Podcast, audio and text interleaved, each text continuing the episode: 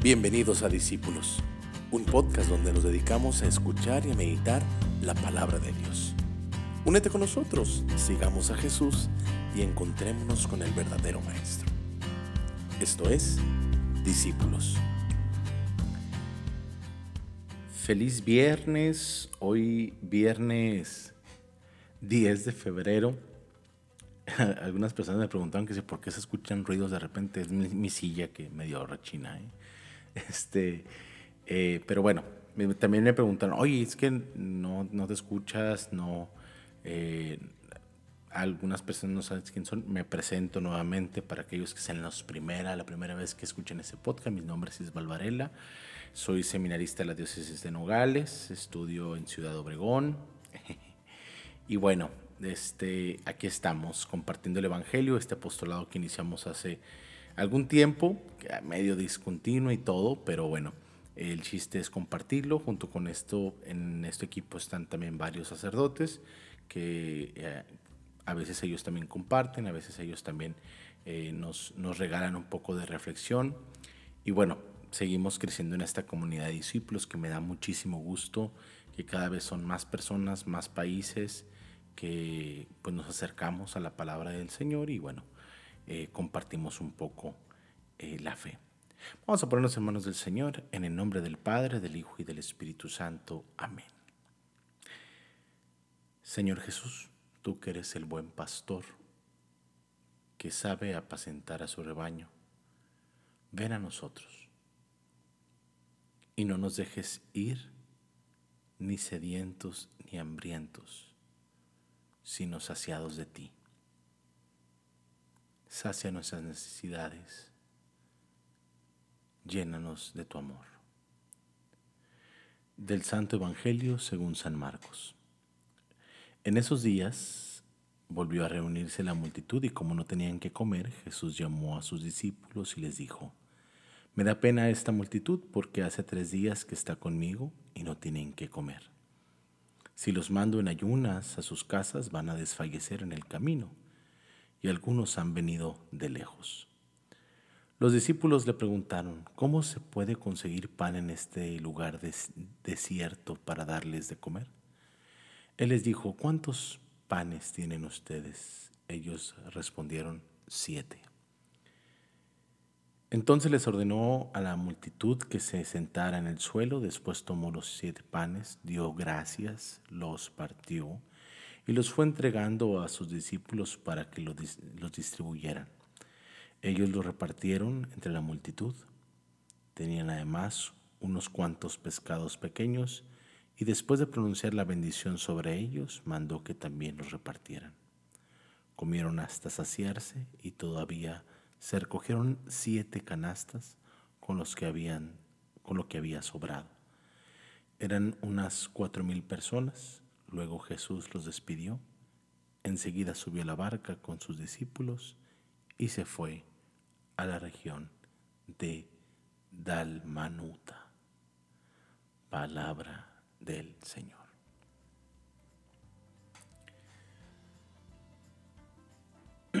Cuando, disculpen, cuando escuchamos en el Evangelio siempre la palabra pan es casi imposible no traer a la memoria la, la Eucaristía. Y en esta ocasión, pues no estamos muy, muy alejados de, de esa interpretación, por así decirlo, ¿no?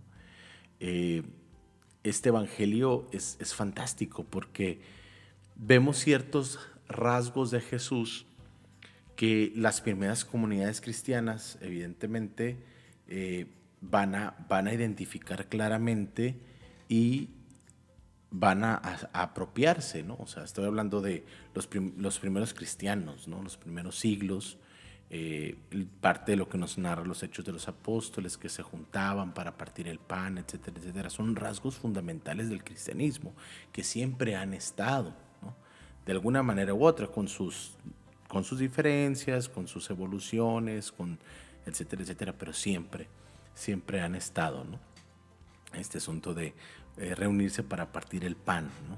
Que en algunas ocasiones lo, lo interpretamos como un signo de fraternidad, pero que también evidentemente tiene algo esencialmente eucarístico.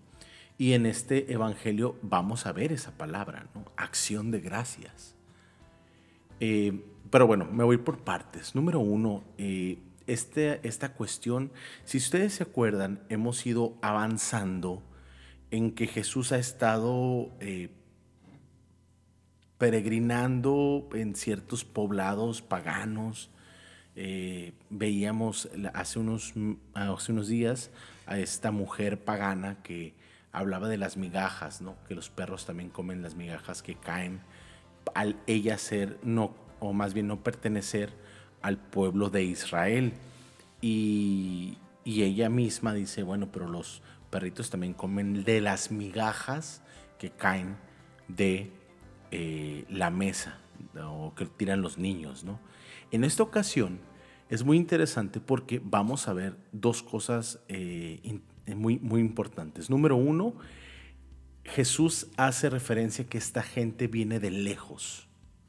Es decir, no eran de, por ahí, pues no. Eh, pudiéramos creer y pudiéramos hacer referencias por el contexto del Evangelio que eran también paganos, que Jesús alimenta, ¿no? Y la otra cuestión interesante es este, de partir el pan y alimentar al pueblo.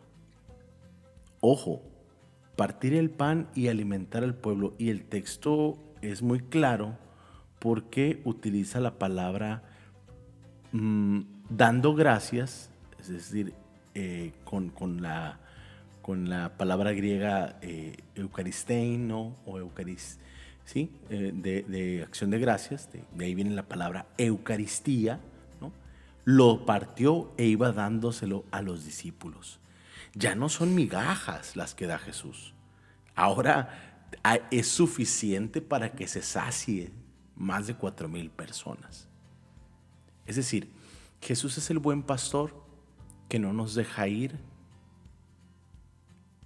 o que no nos abandona o que no deja que nos vayamos de Él eh, hambrientos independientemente de nuestra situación, independientemente de cómo estemos ahorita en la fe, que a veces podemos estar así divagando, ay Señor, me siento un poco deprimido, me siento un poco alejado, siento que he fallado en oración, siento que estoy lejos, a veces nos pasa en nuestra vida espiritual que dejamos de hacer la oración con tanta frecuencia, dejamos de asistir al templo con tanta frecuencia, dejamos de vivir nuestra vida espiritual.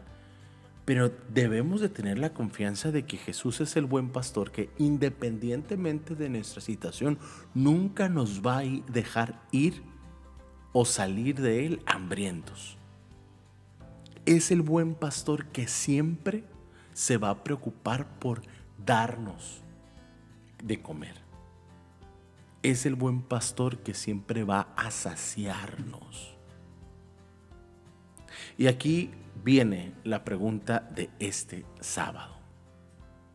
¿Cómo salgo yo de mi oración, de cuando visito el templo, cuando voy yo, sobre todo cuando voy a la Santa Misa, cuando participo activamente de la Eucaristía? cuando comulgo, cuando participo en misa o en cualquiera de esos encuentros con el Señor que puedo tener también en el encuentro con los hermanos, ¿cómo me voy? Hay un santo que no me recuerdo quién es eh, exactamente, pero decía que nadie se vaya de ti mejor que como llegó, ¿no? Ese es un signo de un encuentro con Cristo.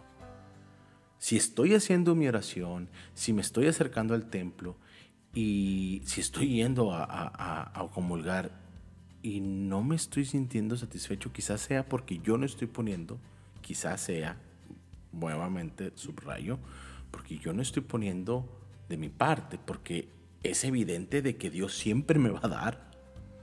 O sea, es parte esencial, es parte del rasgo fundamental de Jesucristo, que es misericordioso, que es compasivo y que es donación plena. ¿Cómo salgo yo de mi oración? ¿Qué tan dispuesto estoy yo en mi vida espiritual para que cuando me encuentre con el Señor salga realmente saciado? Porque luego puede ser que esto se convierta en algo mecánico y el mismo Jesús lo dice, ¿no? Podemos desfallecer por el camino. Ante cualquier tormenta, ante cualquier situación, ante cualquier arena movediza de la vida cotidiana, podemos perder la fe, sentir que desfallecemos, sentir que morimos, sentir que Dios no está con nosotros. Y Dios siempre está con nosotros.